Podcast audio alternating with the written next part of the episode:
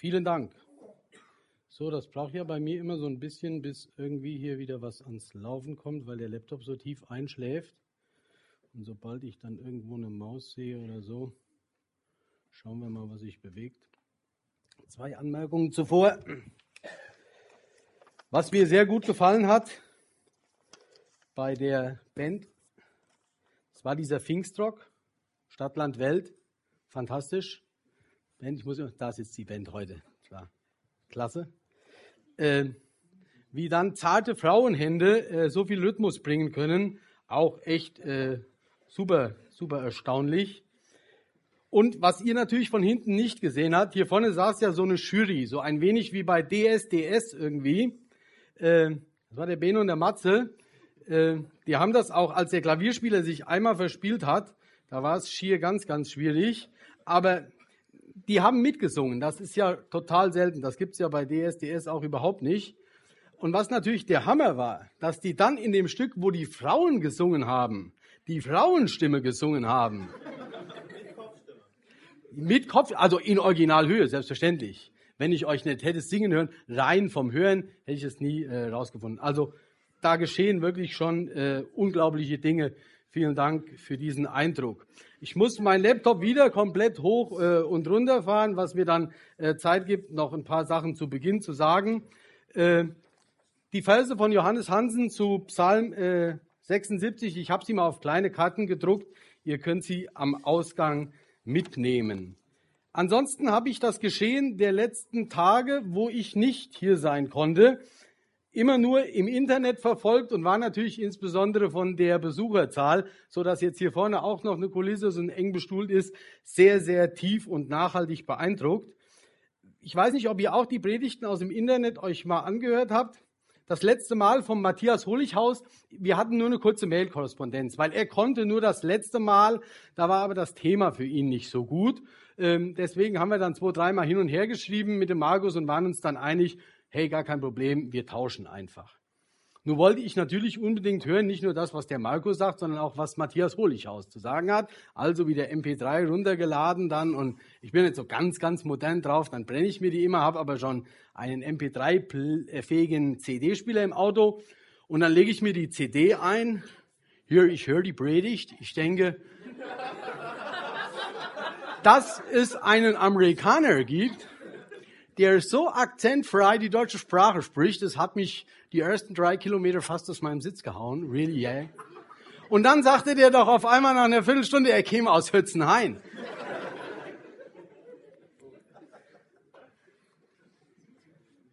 Ich kann mir vorstellen, also zu dem Thema Sprache dann noch eine Bemerkung. Ich bin normalerweise über den Lobpreisteil äh, sehr froh, weil der Lobpreis wichtig ist. Aber ich lerne nirgendwo so viele Vokabeln wie in eurem Lobpreisteil. Von daher ist das für mich auch immer fürs tägliche Leben äh, ganz besonders wichtig. Und jetzt sich überhaupt aufzumachen und nach Thailand äh, zu gehen und da vielleicht eine, ihr habt das ja am Anfang gehört, wie er das erklärt hat, mit dieser Phonetik da ein Hauch äh, phrasiert, was total unterschiedliche Bedeutungen hat. Und dann jemand mit unserem Akzent da, äh, das ist ja überhaupt schon äh, der Hammer schlechthin. Und ich kenne keinen Menschen, der sich in irgendeiner Weise mal aufgemacht hat, um was mit Gott zu erleben, der heimgekommen ist und gesagt hat, wisst ihr was? Würde ich sagen, es war ein Riesenflop. Nur hört man grundsätzlich immer nur von den Menschen, die erfolgreich unterwegs sind. Die wenigen kommen heim und sagen dir, oh, weißt du was, das war der Fehler meines Lebens. Aber zu vielen Brüdern und Schwestern hast du wirklich eine gute Beziehung und alle, die sich irgendwie aufgemacht haben, die kommen heim und sagen, das war eine wichtige und ganz gute Erfahrung. Es war auch nicht immer alles super easy irgendwie. Und so ist das äh, bei ihm ja im Gespräch und in der Mail vorher auch schon rübergekommen, dass jemand ist, der viel, viel Herzblut in die Sache bringt und von daher auch unglaublich viel zu berichten hat. Nehmt die Ideen mit. Wir haben im Moment äh, aus der Gemeinde den Jonathan Wickel, der in Myanmar unterwegs ist. Und äh, ab und zu erhaschen wir ja mal so ein Newsletter oder ein paar Bildchen und äh, sind auch sehr gespannt, was er zu sagen hat. So, Windows hat sich zunächst schon mal wieder gemeldet. Ich fange vielleicht einfach so schon mal an und wir klicken es gleich dann nochmal schnell nach. Also, der Markus schreibt ja immer ein Thema darüber und das Thema diesmal heißt Jesus tut Wunder, weil Menschen glauben. Streift ja so ein bisschen fast die Gottesbeweise. Ganz wichtig ist in dieser grundsätzlichen Glaubensfrage die Reihenfolge. Jesus tut Wunder, weil Menschen glauben. Man könnte diesen Satz ja auch ganz einfach mal umstellen, ohne die Worte zu verändern. Und dann würde er heißen, Menschen glauben, weil Jesus Wunder tut. Die Worte sind dieselben, der Sinn ist ein völlig anderer. Von daher ist es schon gut und richtig, wie Markus die Reihenfolge gewählt hat. Jesus tut Wunder, weil Menschen glauben. Nun stellt sich die Frage, ja nicht zuletzt vor den Geschehnissen der Woche, warum tut er denn wann, wo, wie heute überhaupt keine Wunder mehr? Ich habe zu Hause die Aufgabe, noch Jungbläser auszubilden für den Posaunenchor. Eine hochspannende, interessante Aufgabe, weil ihr habt es da so mit äh, 9 bis 13-Jährigen zu tun und die bringen schon eine Menge Drive da so mit in jede Veranstaltung. Als wir, ich muss immer so ein bisschen, muss man ja äh, aus Fordern und Fördern gucken, wie man die jungen Menschen voranbringt. Ich habe die mit eingeladen beim Adventblasen in Manderbach. Das ist das größte gesellschaftliche Ereignis, was es alle zwei Jahre da gibt, da mitzutun. Die war natürlich musikalisch bei weitem noch nicht so weit. Vor dem Auftritt kommt dann einer an, vor der Probe am Samstag und sagt, ich habe mein Mundstück verloren. Ich sage, wie, du hast dein Mundstück verloren? Das ist, das Horn besteht aus zwei Teilen, dem Horn und dem Mundstück. So viel müsste doch an und für sich, zumal das noch in einem geschlossenen Behälter ist, irgendwie müsste das doch wieder zu finden sein. Mundstück war nicht wieder zu finden. Ich habe von einem befreundeten Posaunisten ein Mundstück leihen können und äh, darauf hat er dann auch gespielt. Am nächsten Tag vor der Probe noch mal kurz einblasen. Ich gehe so ein bisschen dicht an die Jungs ran, denke, meine Güte, wie gurgelt's aus dem sein Horn? Sag, Nikolai, gib mir bitte noch mal dein Horn, so ein gebogenes Krummhorn, Tenorhorn da. Das Ding gerüttelt und geschüttelt, gegengeklopft, machst blub, fällt's Mundstück raus. Einer dieser Jungbläser, und das setzt dann so ein bisschen dem, äh, zu was die fähig sind, äh, fast die Spitze auf, hat doch tatsächlich nicht nur das Mundstück, sondern seine gesamte Trompete verloren. Nun nicht einfach verloren. Um ehrlich zu sein, er hat sie vergessen. Er hat sie im Bus vergessen. Die jungen Menschen, die blasen, und da bin ich sehr froh drüber, auch in Schulorchestern, in Bläsergruppen hier und dort und da mit.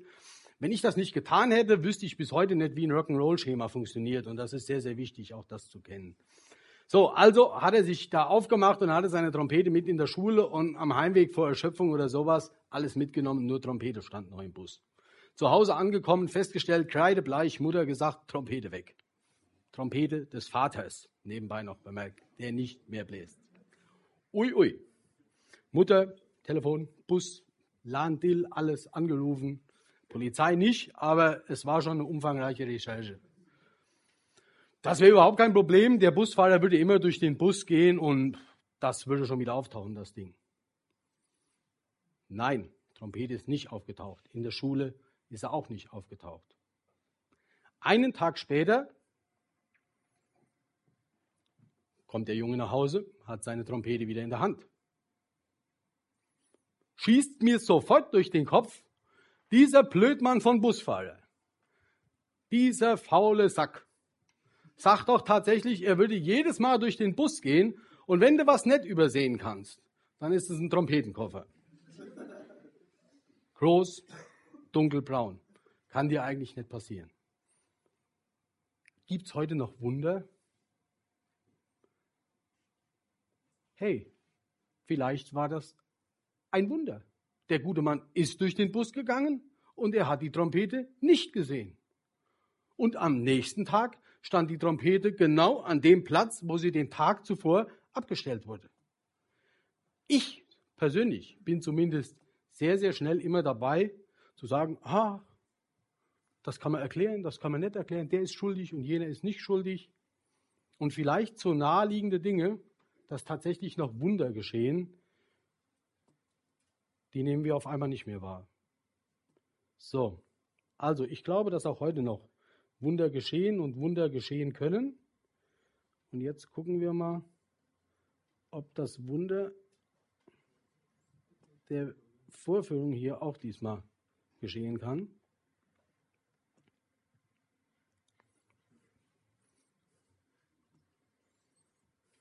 Siebert, hast du den richtigen Stecker hier dran gemacht?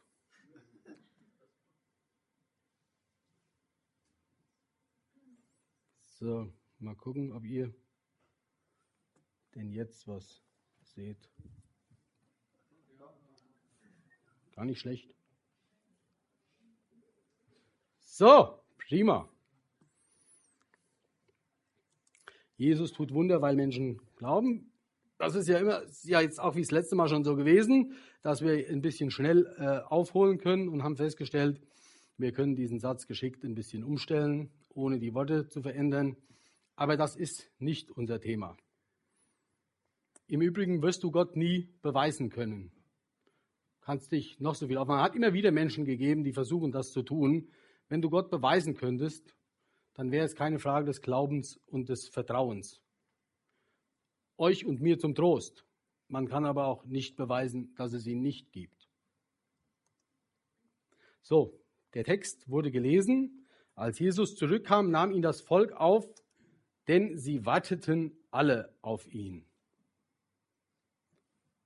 Warten wir eigentlich noch auf Jesus? Vielleicht haben wir das ein oder andere spannende, erstaunliche oder wundersame schon mit ihm erlebt. Aber was erwarten wir noch von ihm? Warten ist ja überhaupt so ein spannendes Thema. Warten, Geduld ist in der Schule Gottes ein Hauptfach. Nur ist es keine Eigenschaft, die auch mir so direkt, wo ich sage, weißt du, das ist ja eine schöne Sache. Man kann in Römer 5 ganz gut lesen, wie so ein Zusammenhang zwischen Leiden, Bedrängnis, Geduld und Hoffnung in irgendeiner Weise steht. Lest es euch zu Hause mal durch, Römer 5. Denn neben diesem etwas ungeduldigen Warten und gegen die Sanduhr pochen, gibt es natürlich auch noch die Möglichkeit, etwas zu erwarten. Und wenn man etwas erwartet, das weiß ja jeder noch, zumindest früher als Kind vor der Weihnachtszeit, dann ist das eine völlig andere Haltung.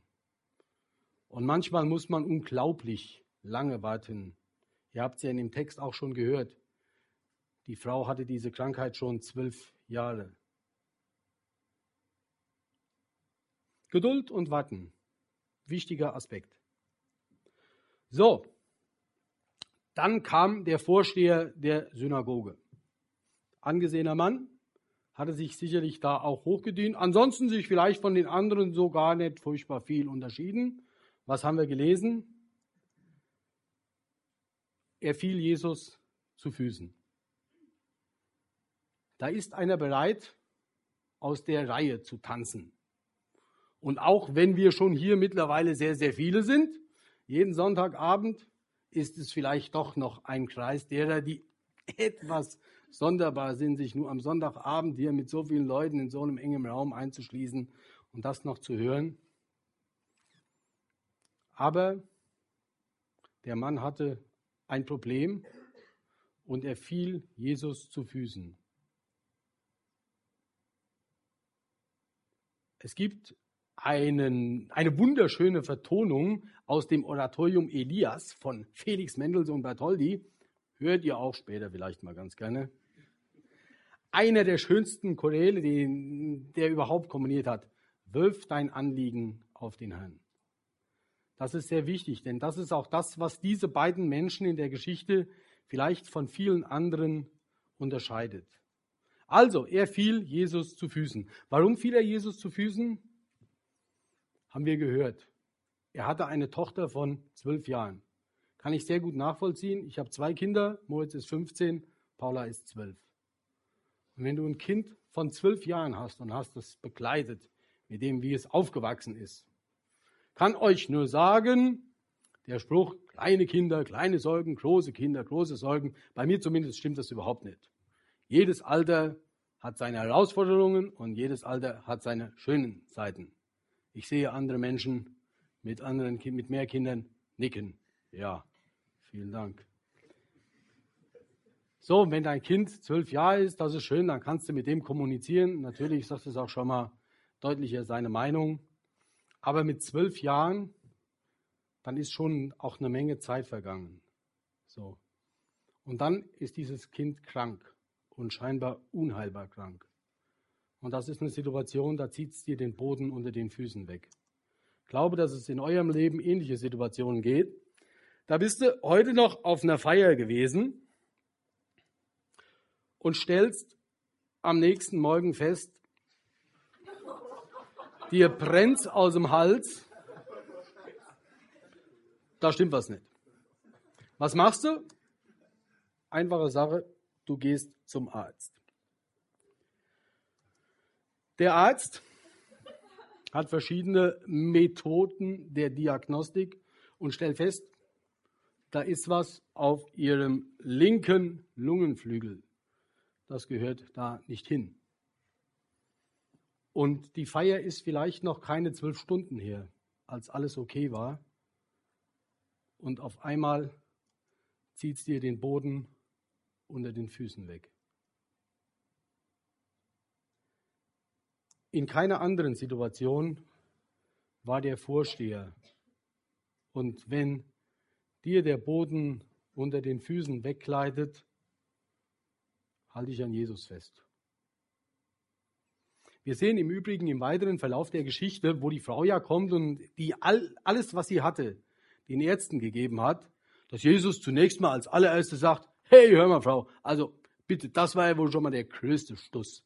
Dein ganzes Vermögen, was ich dir anvertraut habe, gibst du diesen Quacksalbern und jetzt vielleicht, wo du pleite bist, kommst zu mir oder sowas.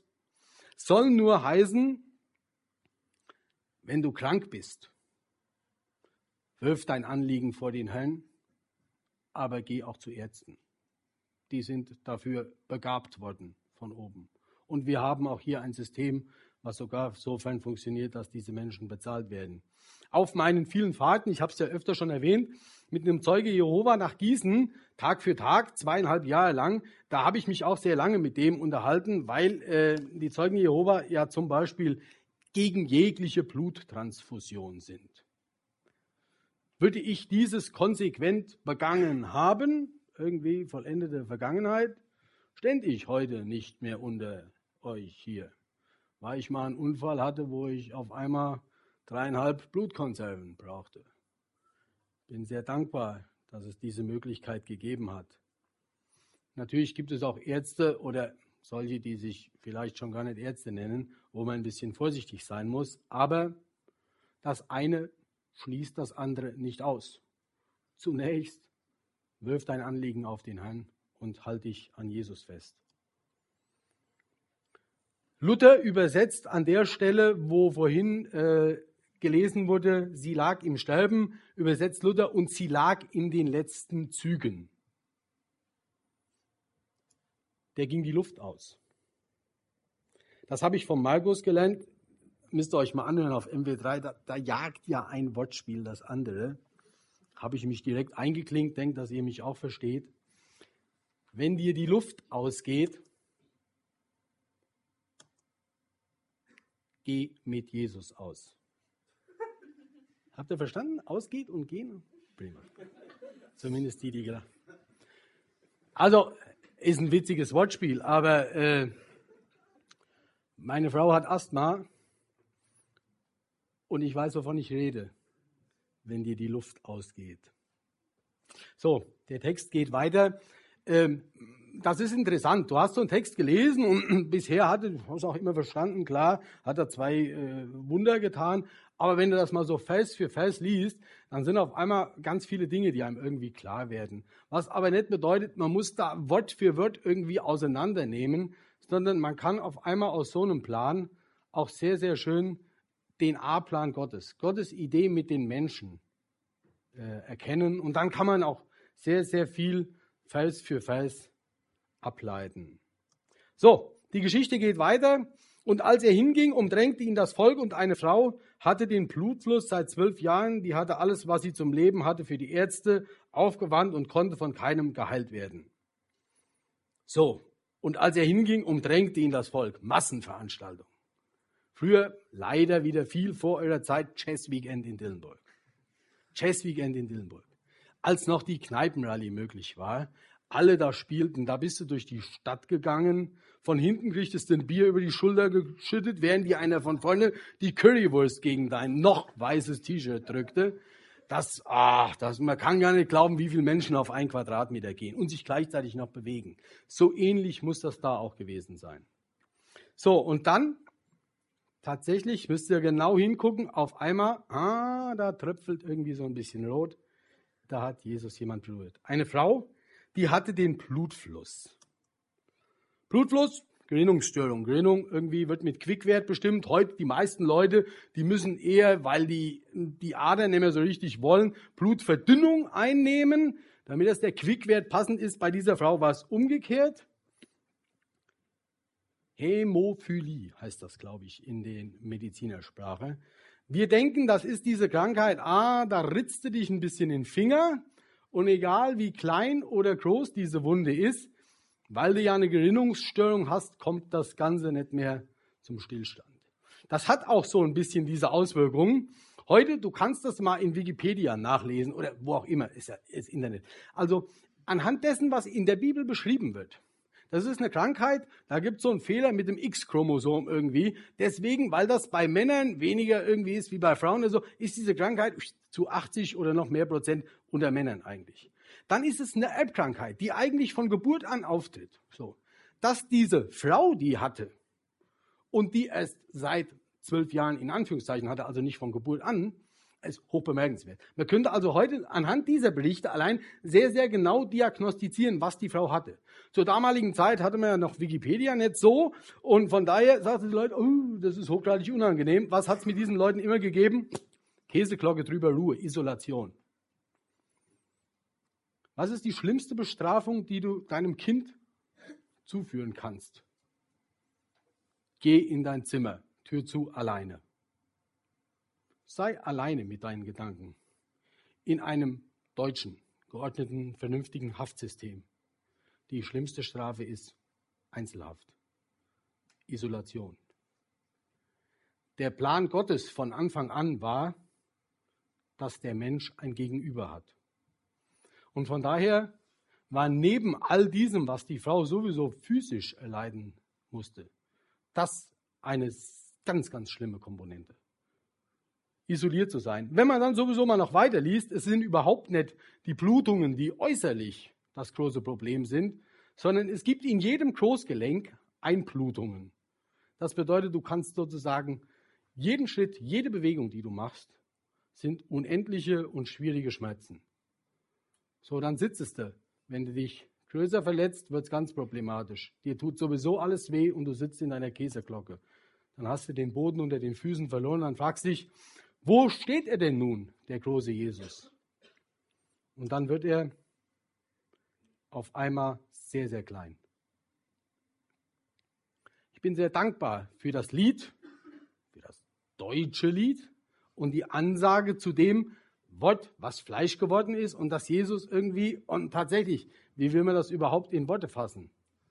Da wird er auf einmal irgendwie so winzig klein und ist ja doch irgendwie der Herr der Welt. Und das beschreibt das genau so. Ja, warum wird er denn so klein und legt sich in die Krippe? Weil er, und ihr seht es an dieser Stelle, dadurch die Möglichkeit hat, mit in deine Käseglocke zu kommen. Wenn du am Ausbluten bist, mach an allem ein Gebet. Gott wird so klein, dass ein Gedanke an ihn reicht und dann ist er da. Er ist also gleichzeitig so klein und auch so unendlich groß. Es gibt dazu ein Gemälde, ich will euch das zeigen. Michelangelo, Sixtinische Kapelle, die ersten 15 Sekunden sage ich nichts, könnt euch über den Genitalbereich vom Adam einen Moment lang orientieren. Das ist aber, ich sage es euch gleich, nicht das, worauf ich hinaus will. Fragst auch, warum er sich da nicht ein bisschen mehr Mühe irgendwie gegeben hat als Mann an sich. Aber hier siehst du einen ganz entscheidenden Punkt. Und deswegen gibt es auch jetzt eine Lupe mit einem Screenbeam und der Genitalbereich ist abgedeckt. Hey, ich mache nochmal ein Bild zurück. Nein, das war ja ganz schlecht, das war ein Bild vor. Zurück geht da. Auch nicht. So. Da waren wir hergekommen. Guck dir das nochmal genau an, in dieser Darstellung. Weiß nicht, weiß ich, wie viel das Jahrhundert bin, großer Kunstbanause. Aber Gott auf der linken Seite im Bild da, der lehnt sich so weit aus dem Himmelsfenster, dass der dich sogar schon da Halt suchen muss. Der ist angespannt bis auf den letzten C da, damit das der nicht rausfällt. Der Adam liegt da noch etwas entspannt. Also, so, und du siehst, Gott kann mit seinem Finger, ich glaube auch keinen Tausendstel Millimeter weit nach vorne. Aber Adam müsste eigentlich nur sagen, hey Gott, hier bin ich. Wie weit ist Gott weg? Genau einen Fingerzeig. Hey Gott, hier bin ich. Einen Gedanken. Weiß gar nicht, ob er das so darstellen wollte, der Künstler damals, aber ich finde es ein sehr, sehr schönes Bild dafür, wie sehr sich Gott bemüht, die Menschen zu erreichen. Einen Fingerzeig. Ihr habt es in dem Lied gehört und auch das ist klasse hier übrigens. Da kannst du, das kennst du ein Lied ein, da faxest du das, nee, mailst du das, da jemand hin und die Band, du sprichst das gar nicht mehr mit ab, die singen das, super. Nur den Saum deines Gewandes berührt. Das zielt eben genau darauf ab. So. Und Jesus fragte, wer hat mich berührt? Denkst du wieder, hoch du meine Güte, der Schöpfer des Universums hat nicht gemerkt, wer ihn berührt hat. Aber Jesus fragt das. So, und alle irgendwie stritten es ab, keiner rührte sich. In so einer Situation gibt es auch einen, der ist immer mit dem Fingerzeig dabei. Wenn alle ratlos sind, wer meldet sich? Petrus. 1A-Typ. 1A-Typ. Es gibt eine Szene im Neuen Testament, das ist wirklich der, das ist die absolute Hammer-Szene. Das ist die Geschichte vom Berg der Verklärung. Da haben einige Wips, die haben echt mal die Chance, einen Blick in Gottes neue Welt zu werfen. Die können mit auf diesen Berg. Petrus ist dabei, Jesus ist dabei, Johannes und Jakobus, glaube ich. Und da sehen sie Jesus und zwei Gestalten des Alten Testamentes. Elia und Mose. Da könnte man jetzt auch noch viel drüber sagen. Aber Leute, das ist die Möglichkeit, über dieses Universum hinweg zu sehen, wie Gottes neue Welt aussehen kann. Da, da stehst du still und sagst vor Ehrfurcht, selbst ich, der ich gerne rede, aber mal mindestens eine Viertelstunde gar nichts. In dieser Situation, wo Jesus sich mit Elia und Mose unterhält, gibt es einen, der eine Bombenidee hat und sich sofort zur Welt meldet? Petrus. Hey, hier ist gut sein, hier lass uns Hütten bauen. Konstruktiver Vorschlag. Der Mann war also in gewisser Weise sehr nachhaltiger Pragmatiker. An vielen Stellen seht ihr das. Was aber auch durchaus gut ist. Also über Petrus könnten wir in andermal stellen. Petrus hat sicherlich hier auch gedacht, was war geschehen? Ihr habt es ja vor Matthias Holichhaus gehört von der Geschichte äh, der Heilung da, wo die, der Geist in die tausend Säue musste und so äh, und die da ins Meer gestürzt sind. Das war eine anstrengende Sache. Also ey, der Jesus sicherlich dicht vom Burnout.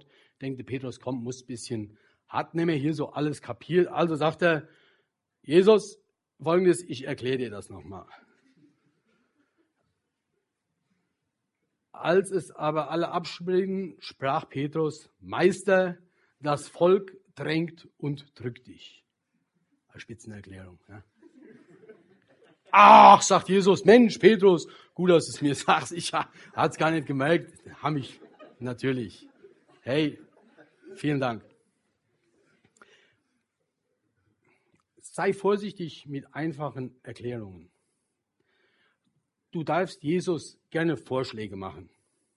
Das ist mehr als vernünftig zu sagen. Jesus, weißt du, ich habe morgen das und das vor. Und es wäre in meinen Augen eine prima Sache, wenn du das und das dazu tun könntest.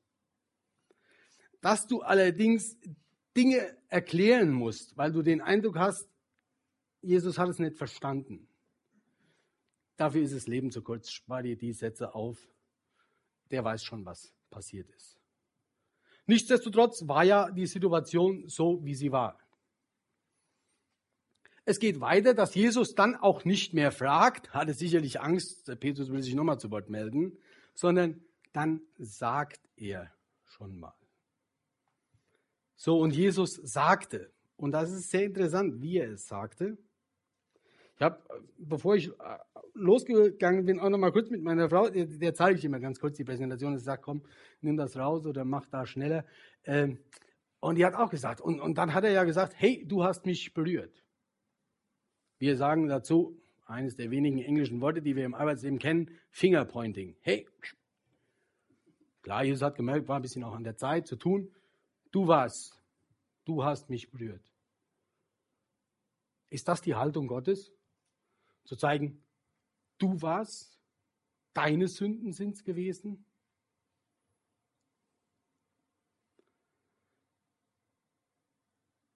Sucht er sich den Einzelnen raus aus der Masse und sagt dann noch, Mensch, ich sehe es doch noch, deine Gelenke sind doch alle blutunterlaufen. Jesus stellt sich anders hin und sagt, ich habe gespürt, dass eine Kraft von mir ausgegangen ist. Und formuliert es so höflich und so nachhaltig, dass die Frau dann feststellt, hey, hier brauchst du nichts mehr abzustreiten. Der hat dich durchschaut, durch und durch. Und interessanterweise fällt auch diese Frau dann Jesu zu Füßen aber nicht, um sich klein und demütig zu machen, sondern voller Erstaunen und voller Ehrfurcht. Und was hat das zur Konsequenz? Weil wenn sie jetzt klein und demütig und zwei Zehntel groß geworden wäre, dann wäre es nicht so weitergegangen, dass sie allem Volk verkündet, was geschehen ist. Auf einmal merkt man, hey, weißt du, dieses wunderbare Fragespiel, dass Jesus da sich einen Moment lang ein bisschen dumm gestellt hat, hatte eine ganz, ganz hohe Bewandtnis für die Frau und für das Volk. Und verkündete vor allem Volk, warum sie ihn angerührt hatte und wie sie sogleich gesund geworden war. 47b, ihr merkt, wir haben noch neun Verse vor uns, also geht's weiter. Dann sagt Jesus, meine Tochter, dein Glaube hat dir geholfen. Und damit endet der Bericht dieser Begegnung. Was war eigentlich mit dem Synagogenvorsteher? Synagogenvorsteher. Der war sicherlich, er hat sich an Jesus festgehalten, unter dem Geschehen, mittlerweile aus seinem Loch rausgekommen. Weil er hat gesehen, meine Güte, hier ist einer, der kann Dinge, die kann ich nicht erklären und das sind echte Wunder. Es gibt nach wie vor eine Fülle von Dingen, die sich nur sehr, sehr schwer erklären lassen. Und unter diesem Eindruck ist er bestimmt aus dieser Grube rausgekommen. Und wir lesen weiter, dann kommt einer, als Jesus noch redete, kam einer von den Leuten des Vorstehers der Synagoge und sprach, deine Tochter ist gestorben, bemühe den Meister nicht mehr. Dann denkst du, es ist Licht am Ende des Tunnels und dann ist es der entgegenkommende Zug. Das ist mehr als eine Gefühlsachterbahn. Himmelhoch jauchzend, vielleicht noch nicht in dem Moment, weil er noch nicht wusste, wie es seiner Tochter ging. Aber jemand, der soeben beobachtet hat, dass Jesus alles möglich ist, muss in der nächsten Minute erfahren, dass alles zu spät ist und alles aus ist.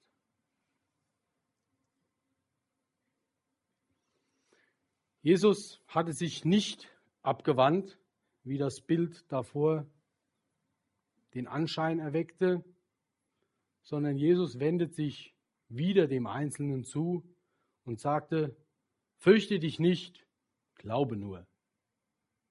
Einfacher Satz. Einfacher Satz, der auch uns gilt. Im Übrigen, diese Anrede, fürchte dich nicht. Ihr würdet sagen, be cool, baby. Zunächst mal Ruhe bewahren. Das mussten sich ja auch schon die Hütten am Feld anhören in der Weihnachtsgeschichte. Diese Zusage Gottes, sich nicht zu fürchten, bezieht sich immer auf die wichtigste Aussage des Neuen Testamentes. Man kann viel äh, lesen und blättern und gucken und zählen.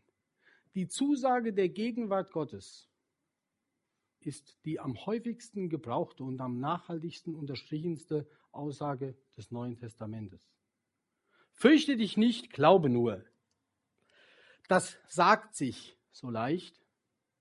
Und auf einmal wird dieses dicke Tau, was du vielleicht von dem Erlebnis von gestern noch in Händen hast, ein doch ziemlich dünner Faden. Und du bist aus deiner Grube rausgeklettert, aber du stehst noch sehr, sehr deprimiert da. So, Jesus lässt die Massen hinter sich, nimmt sich noch keine Handvoll seiner Jünger und macht sich auf in das Haus. Ein interessanter Aspekt, weil Jesus nicht darauf aus war, Macht zu demonstrieren, indem er ein Wunder nach dem anderen zelebriert und sagt, hey Leute, jetzt habt ihr was gesehen? Hier so Blutung und sowas. Kein Thema für mich. Wer noch zweifelt, bitte folgen. Ich lege jetzt noch eins nach. Da ist nämlich jemand, von dem ihr denkt, er sei tot. Ist er aber gar nicht. Für mich kein Hauch davon.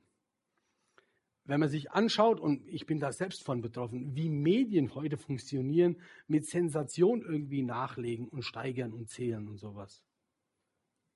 Gottes Handschrift ist eine völlig andere. Der begegnet in dem Säuseln eines Windes, aber nicht in brachialer Machtdemonstration. Deswegen lässt er das Volk, viele da zunächst mal, außer Acht und macht sich auf in das Haus. Diesen Satz kennt er ja schon aus der Geschichte, wo der Jüngling zu Nein auferweckt wurde über die ich auch mit euch nachdenken konnte. Er geht in das Haus und sieht da, dass die Mutter und die Angehörigen da sitzen. Und das Erste, was er auch macht, ah, ey, komm hier, hab alles mitgekriegt, Peilung, ich bin hier, jetzt ist alles ganz easy. Sondern er spricht denen zuerst mal wieder Trost zu. Weinet nicht. Weinet nicht. Gott ist immer bei den Menschen, die traurig sind, die verzweifelt sind, die deprimiert sind. Wenn du dir anschaust in der Bibel, mit welchen Menschen Gott denn seine Geschichte macht, dann sind es eigentlich immer genau diese demütigen und gedemütigten Menschen. Ihnen spricht er zu, weinet nicht. So, und dann geht er her und heilt, nicht heilt, erweckt diese Tochter wieder zum Leben. Wäre auch viel und spannend drüber zu diskutieren, was, wo, wie das war und so. Wichtig ist der Aspekt auch diese einfache praktische Anweisung im Anschluss zu sagen, ich habe meinen Teil getan, jetzt gebt ihr ihr zu essen. Musst dich auch darauf einstellen. Kann sein, du erlebst ein Hammerwunder, aber anschließend ruh dich nicht im Sonnenstuhl aus. Kann sein, dass es anschließend deine schlichte Aufgabe ist, Brote zu schmieren. Aber ganz wichtig, da gibt Jesus sehr konkrete Anweisungen danach. Und die Eltern, die stehen in gleichem Maße da, mit genauso vielen Ausrufezeichen wie Fragezeichen vor ihren Augen. Entgegen anderen, wie dem im Kapitel davor von seinem Geist befreiten, gebietet Jesus hier Schweigen und nichts davon zu erzählen. es nicht an die große Glocke zu hängen. Da merkt man vielleicht, welche Grenzwanderung das war, zu sagen, Jesus tut Wunder, weil Menschen glauben, oder glauben jetzt auf einmal Menschen, weil Jesus Wunder tut. Vielleicht war das so ein Grenzgang, den Gott immer wieder geht und sich mit maximal ausgestrecktem Finger auf den Weg macht, um uns Menschen zu begegnen. Die Jünger hatten mal eine ähnliche Situation und da hatten sie den Wunsch, Herr, stärke uns den Glauben. Ein bisschen weiter hinten, Lukas 17. Und die Apostel sprachen zu dem Herrn, stärke uns den Glauben. Also die Frage, die dahinter steht, brauchst du einen großen Glauben? Man hört das im Übrigen auch häufig in Gebeten, Herr, mehre uns den Glauben. Wir brauchen mehr Glauben. Der Herr aber sprach, wenn ihr Glauben hättet, so groß wie ein Senfkorn. Heute würde er sagen, Atom. Was gibt es noch Kleineres als ein Atom? Irgend so ein Quant, kleiner Quant. Also, das, was so als Genix sehr klein bekannt war. Wenn ihr Glauben hättet, so groß wie ein Senfkorn, dann könntet ihr zu diesem Maulbeerbaum sagen, reiß dich aus und versetze dich ins Meer und er würde euch gehorchen. Ihr braucht keinen großen Glauben, ihr habt einen großen Herrn. Und diese Geschichten mit diesen Menschen, die sicherlich gezweifelt haben und auch verzweifelt waren, zeigt es, was mit diesem Herrn möglich ist. Ich fasse zusammen. Ihr habt es am Anfang gehört in den Gedanken von Johannes Hansen. Wir haben Gott klein gemacht. Natürlich nicht wirklich klein gemacht, aber in dem, was wir ihm vielleicht überhaupt noch zutrauen, wo wir ihn hereinbitten, von den Dingen, wo wir ihn ganz bewusst außen lassen, will ich gar nicht reden. Aber was erwarten und worauf warten wir überhaupt noch? Wir haben Gott klein gemacht, Gott aber bleibt Gott. Einer, der sich immer auf den Weg gemacht hat, mit maximaler Verrenkung, mit vollkommener Hingabe, diesen seinen geliebten Menschen nachzugehen. Und es ist gut, dass er Gott bleibt. Wie weit ist dieser Gott weg? Gott ist immer nur einen Gedanken weit weg. Ein Gedanke bedeutet, mach aus allem ein Gebet. Altes Lied, jeder, der irgendwie mal so in eine Bibelstunde geht, wo auch Menschen sitzen, die noch älter sind als ich, kennt das. Welch ein Freund ist unser Jesus. Ihr könnt euch das Lied mal nehmen. Ihr könnt ja auch Englisch, lest euch die englische Übersetzung. Die korrekte Übersetzung müsste eigentlich heißen, hey, Mach aus allem ein Gebet. Ob es dir gut geht, ob es dir schlecht geht, nimm Jesus den ganzen Tag über mit. Was nicht bedeutet, du musst mit verklärtem Gesicht jetzt hier anfangen, vielleicht im Ansatz wie der Petrus an der einen oder anderen Stelle auch so planierraubenmäßig durch die Reihen zu gehen. Jesus ist bei den Menschen, die Hilfe brauchen. Herr, sagt einmal, ihr habt dem geholfen, der gehungert, gefroren und in der Zelle gesessen hat. Hey Jesus, äh, wo haben wir dir geholfen? Ich war bei diesen Menschen. Deswegen ist es wichtig, konsequent und von Anfang an des Tages mach aus allem ein Gebet und nimm ihn mit. Gott ist immer nur einen Fingerzeig weg. Denkt an das schöne Bild der Sixtinischen Kapelle. Gott möchte, dass du ihm vertraust und ihm glaubst. Deswegen ist er nicht beweisbar und wird auch nie beweisbar sein. Aber du brauchst keinen großen Glauben, du hast einen großen Gott. Ich lasse diese Gedanken noch stehen, gebe uns einen Moment der Stille und spreche dann zum Abschluss ein Gebet. Wer möchte im Anschluss wie immer die Möglichkeit Das ist mir aufgefallen, das ist mir wichtig geworden. Das stelle ich in Frage. Ich lade euch ein zum Gespräch.